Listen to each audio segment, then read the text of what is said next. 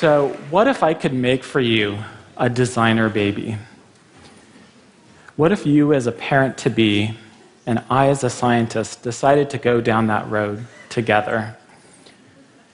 What if we didn't? What if we thought, you know, we thought that's a bad idea? But many of our family, friends, and coworkers did make that decision. Let's fast forward just 15 years from now. Let's pretend it's the year 2030, and you're a parent. You have your daughter, Marion, next to you. And in 2030, she is what we call a natural because she has no genetic modifications. And because you and your partner consciously made that decision, many in your social circle, they kind of look down on you. They think you're like a Luddite or a technophobe. Marion's best friend Jenna, who lives right next door, is a very different story. She was born a genetically modified designer baby with numerous upgrades. Yeah, upgrades. and these enhancements were introduced using a new genetic modification technology that goes by the funny name CRISPR. You know, like something's crisp, this is CRISPR. The scientists that Jenna's parents hired to do this for several million dollars introduced CRISPR into a whole panel of human embryos. And then they used genetic testing, and they predicted that that little tiny embryo, Jenna's embryo, would be the best of the bunch. And now, Jenna is an actual real person. She's sitting, sitting on the carpet in your living room, playing with your daughter, Marion. And your families have known each other for years now.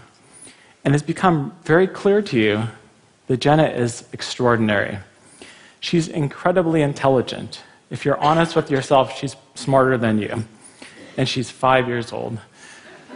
She's beautiful, tall, athletic, and the list goes on and on. And in fact, there's a whole new generation of these GM kids like Jenna. And so far, it looks like they're healthier than their parents' generation, than your generation. And they have lower healthcare costs. They're immune to a host of health conditions, including HIV, AIDS, and genetic diseases. It all sounds so great. But you can't help but have this sort of unsettling feeling, a gut feeling, that there's something just not quite right about Jenna. And you've had the same feeling about other GM kids that you've met. You were also reading in the newspaper earlier this week that a study of these children who were born as designer babies indicates they may have some issues like increased aggressiveness and narcissism. But more immediately on your mind is some news that you just got from Jenna's family. She's so smart. She's now going to be going to a special school a different school than your daughter, Marion.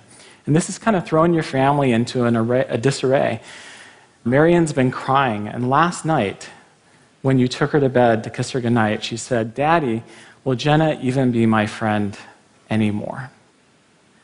So now, as I've been telling you this Imagine 2030 story, I have a feeling that I may have put some of you into this like sci-fi frame of reference, right? You think you're reading a sci-fi book or maybe like in Halloween, you know, mode of thinking.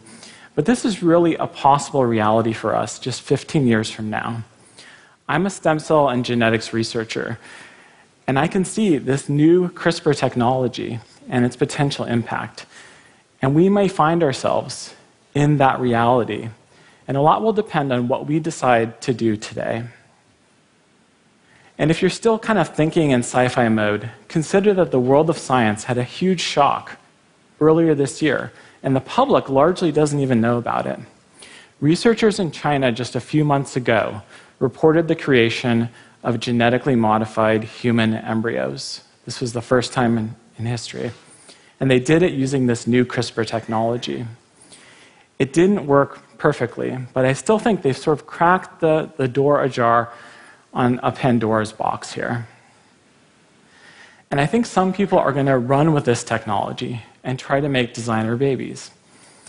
Now, before I go on, some of you may sort of hold up your hands and say, Stop, Paul, wait a minute. You know, isn't, wouldn't that be illegal, right? You can't just go off and create a designer baby. And in fact, to some extent, you're right. In some countries, you couldn't do that. But in many other countries, including my country, the US, there's actually no law on this. So, in theory, you could do it.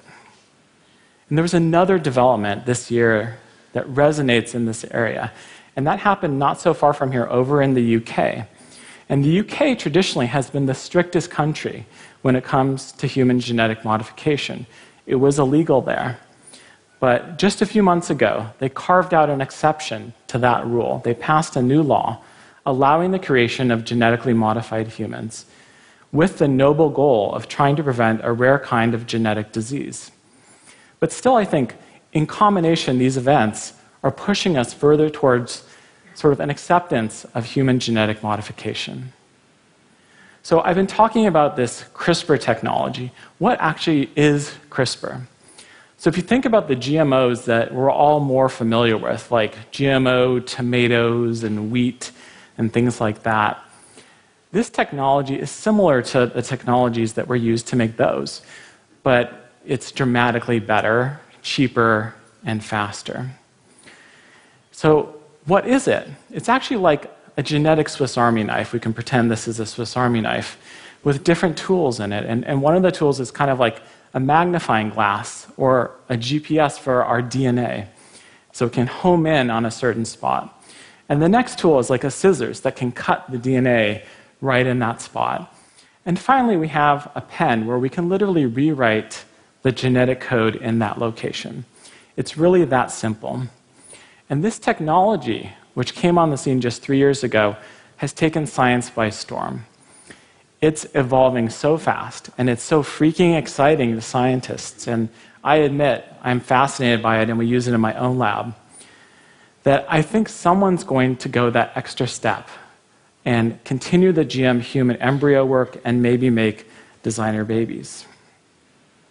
This is so ubiquitous now. It just you know, came on the scene three years ago. Thousands of labs literally have this in hand today.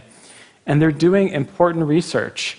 Most of them are not interested in designer babies. They're studying you know, human disease and other important elements of science. So there's a lot of good research going on with CRISPR. And the fact that we can now do genetic modifications that used to take years and cost millions of dollars in a few weeks for a couple thousand bucks, to me as a scientist, that's fantastic. But again, at the same time, it opens the door to people going too far. And I think for some people, the focus is not going to be so much on science. That's not what's going to be driving them. It's going to be ideology or a chase for a profit. And they're going to go for designer babies. So why should we be, you know, why be concerned about this? We know from Darwin, you know, if we go back two centuries, the evolution and genetics profoundly have impacted humanity, who we are today. And some think there's like a social Darwinism at work in our world, and maybe even a eugenics as well. Imagine those trends, those forces, with a booster rocket of this CRISPR technology that is so powerful and so ubiquitous. And in fact, we can just go back one century to the last century to see the power that eugenics can have. So, my father, Peter Knoepfler, was actually born right here in Vienna. He was Viennese. And he was born here in 1929. And when my grandparents had little baby Peter, the world was very different, right? It was a different Vienna. The United States was different. The world was different. There was a eugenics rising. And my grandparents realized pretty quickly, I think, that they were on the wrong side of the eugenics equation. And so, despite this being their home and their whole extended family's home, and this whole this area, you know, being their family's home for generations, they decided because of eugenics that they had to leave and they survived, but they were heartbroken. And I'm not sure my dad ever really got over leaving Vienna. He left when he was just eight years old in 1938. So today, I see a new eugenics kind of bubbling to the surface. It's supposed to be a kinder, gentler, positive eugenics, different you know, than all that past stuff. But I think even though it's focused on trying to improve people, it could have negative consequences. And it really worries me that some of the top proponents of this new eugenics, they think CRISPR is the ticket to make it happen. So I have to admit, you know, eugenics, you know, we talk about making better people. It's a tough question, you know, what is better when we're talking about a human being? But I admit, I think maybe a lot of us could agree that, you know, human beings, maybe we could use a little betterment. You know, look at our politicians. Here, you know, back in the US, God forbid we go there right now. Um, you know, maybe even if we just look in the mirror, there might be ways we think, you know, we could be better. You know, I might wish, honestly, that I had more hair here, you know, instead of baldness. Some people might wish they were taller, have a different weight, you know, a different face. Um, if we could do those things, we could make those things happen, or we could make them happen in our children, it would be very seductive. And yet, coming with it would be these risks. I talked about eugenics, but there would be risk to individuals as well. So if we forget about enhancing people and we just try to make them healthier using genetic modification, this technology is so new and so powerful that by accident we could make them sicker. You know, that easily could happen.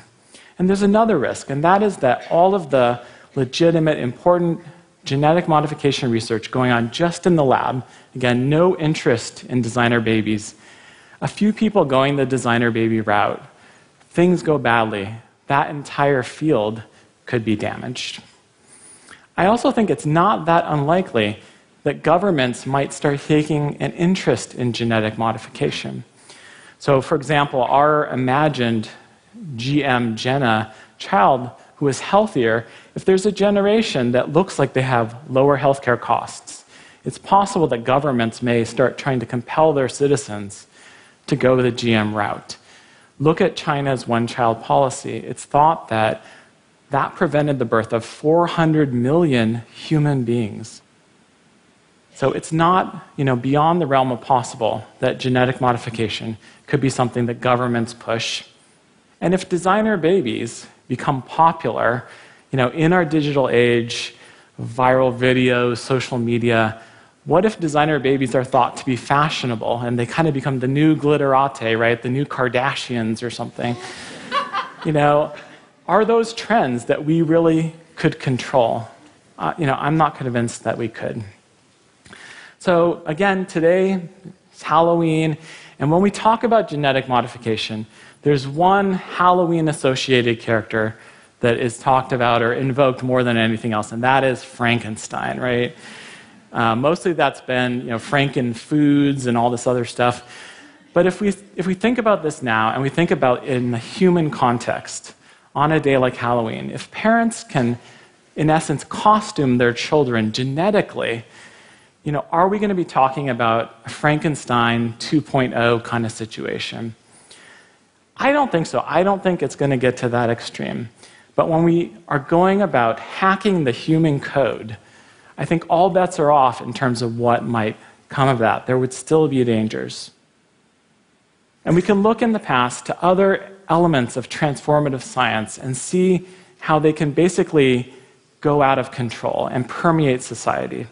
So I'll just give you one example, and that is in vitro fertilization. Exactly, almost exactly 40 years ago, test tube baby number one, Louise Brown, was born. And that's a great thing. And I think since then, 5 million IVF babies have been born, bringing immeasurable happiness. A lot of parents now can love those kids. But if you think about it, in four decades, 5 million babies being born from a new technology is pretty remarkable. And the same kind of thing could happen with human genetic modification and designer babies.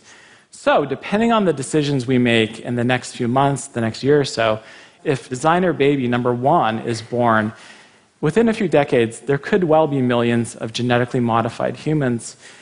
And there's a difference there too, because if we, you know, you and the audience or I, if we decide to have a designer baby, then their children will also be genetically modified, and so on, because it's heritable. So that's a big difference.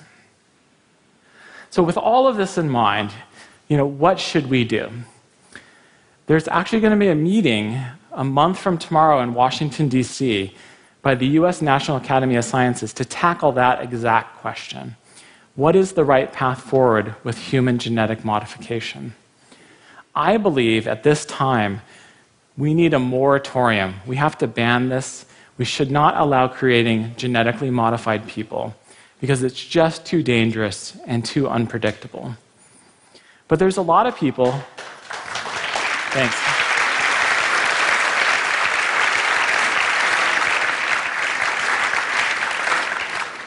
And let me say, just as a scientist, it's a little bit scary for me to say that in public because science, you know, generally doesn't like self-regulation and things like that.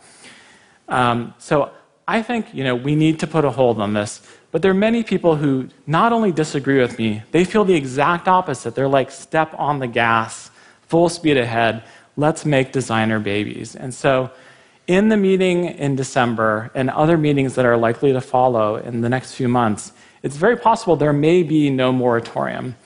And I think part of the problem that we have is that all of this trend, this revolution in genetic modification applying to humans, the public hasn't known about it. Nobody has been saying, look, you know, this is a big deal. This is a revolution, and this could affect you in very personal ways. And so, part of my goal is actually to change that and to educate and engage with the public and get you guys talking about this.